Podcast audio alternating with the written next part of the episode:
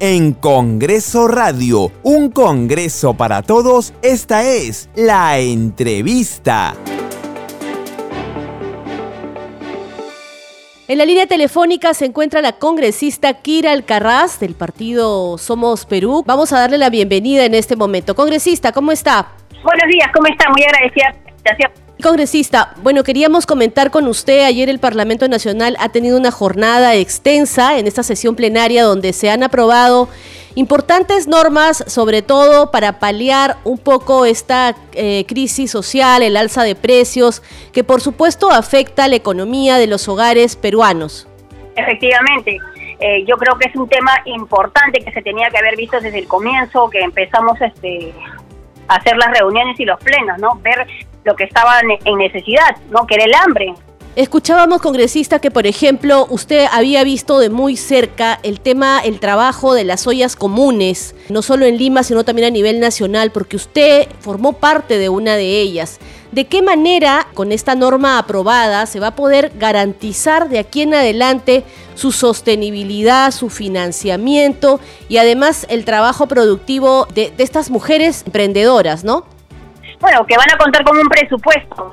Usted sabe que las ollas comunes prácticamente se han mantenido solas, se han mantenido entre ellas, este, pidiendo donaciones a mercados y a entidades públicas que de buen corazón nos han dado en algún momento. Ahora ya van a ser reconocidas como organizaciones, van a tener su presupuesto, una logística y van a tener una capacitación constante para que ellas puedan este, seguir este, manteniendo a más familias y de alguna otra manera ayudarlas. Aparte que estaban pidiendo temporalidad ahora la estamos haciendo permanente, porque las ollas comunes eh, no es que hayan nacido por la pandemia, todo sí por la pandemia, pero el hambre siempre ha habido en el Perú.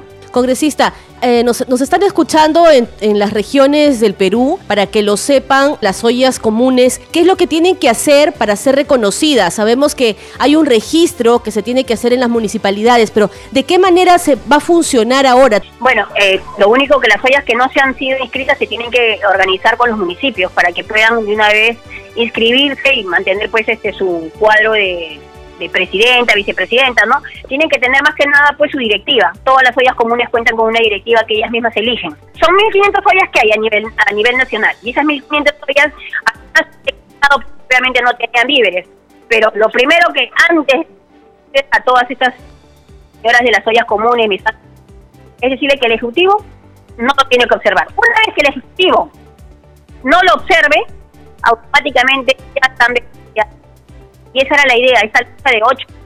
Estaba ahí peleando, pujando, con observaciones, con cosas que lo bajaban, lo mandaban a cuarto internet. De verdad era como un ocho meses. Congresista, ¿y este financiamiento a cargo de quién va a estar? ¿A cargo del Estado? ¿A cargo de las municipalidades? Y esto para que lo, lo sepan quienes nos escuchan. Es, va a estar a cargo del MIDIS del MIDIS, previo registro y previa constitución formal, como usted lo señala, ¿no? De estas 1.500 ollas a nivel nacional.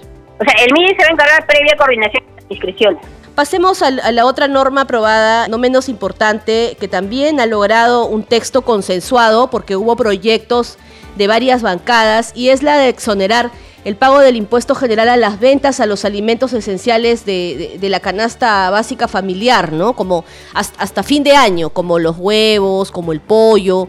Obvio, eso fue lo primero que debieron haber quitado, muy aparte del combustible, aparte del combustible, cinco días que siguen vendiendo con esta con este precio tan elevado. O sea, al final la población por eso reniega, por eso es que no creen nuestras autoridades, porque dicen una cosa pero no la cumplen. Entonces, que eso viene con que pues, que los vecinos creen una página o un portal donde los vecinos puedan mandar un pantallazo, dar la dirección de esta empresa o de este grifo y que le caiga la sanción. Yo sé que Indecopi no tiene pues, pues, personal como para cubrir todos los grifos, pero por lo menos los vecinos pueden participar ahí, está en un portal donde los vecinos presenten una denuncia. Miren, este grifo de tal dirección, de tal distrito, no han bajado el precio. Le mandan así el pantallazo, Indecopi que le caiga. He comprado, tengo en stock y tiene que acabarse en stock para recién bajar. Esa es una gran mentira, una gran mentira de estas grandes empresas que al final siguen lucrando, no bajan sus precios, no respetan y al final dejan mal al Estado, porque el Estado pues declaramos nosotros un proyecto, el Ejecutivo lo aprueba, pero ellos no lo aplican. O sea, al final letra muerta. Sí, congresista, y justo lo que tendría que suceder con esta, con esta norma, con la exoneración del, del IGB a las ventas a los alimentos de la canasta familiar, es si es que el Ejecutivo también presentó un proyecto de ley sobre el tema, pues tendría que promulgarse lo antes posible, ¿no? Se supone que ya debieron haberlo hecho ayer. No sé por qué. Se supone que el Congreso y el Ejecutivo trabaja 24-7. O sea, así como fueron 11 y 50 dieron un paro, 11 y 50 pudieron haberlo firmado. Ayer en el Congreso hemos estado hasta la medianoche. O sea, no hay excusas para decir mañana temprano lo hacemos. No, no, no. Nosotros trabajamos 24 horas al día, los 7 días de la semana, incluidos feriados. O sea, perdón, pero si fueron a las 11 y 58 te dijeron va a haber paro el día martes, entonces tranquilamente a 11 y 58 también pueden firmar y decir, perfecto, se hace y se aplica a partir de mañana temprano. No lo han hecho hasta el día de hoy, yo no sé por qué, está en su cancha. Ellos lo único que tienen que hacer es promulgar, publicarlo y ya está. Lo hacen. Ellos mismos dicen que trabajan por el pueblo, entonces que de una vez trabajen por el pueblo, que no esperemos pues así como este proyecto ocho meses para ser aprobado y que ahora pues también de paso también aprueben pues este proyecto para las ollas comunes, que estas ollas comunes como te digo viven el día al día. O sea, no es que ellos tengan las cosas fáciles, o sea, no es posible que estas ollas comunes sigan todavía esperando la paciencia o las horas o los días de que promulguen esta ley y una vez el Ejecutivo diga ya, salgan el peruano para decir, ahora sí, ya tenía que haberse tomado. Ayer se probó por unanimidad, todas las bancadas estuvieron de acuerdo porque todas las bancadas se unieron y saben que el hambre en el, país existe. Entonces, el Ejecutivo pues que también haga su chamba, pues que una vez lo promulgue, que firme, que lo manda al peruano para que estas señoras, estas ángeles de las ollas comunes de una vez puedan tener ya su tranquilidad, ¿no? Y para poder seguir trabajando, pues. Igual los alimentos que pagan. De acuerdo, congresista, le agradecemos por este contacto con Congreso Radio. Muy amable, gracias. Gracias a ustedes.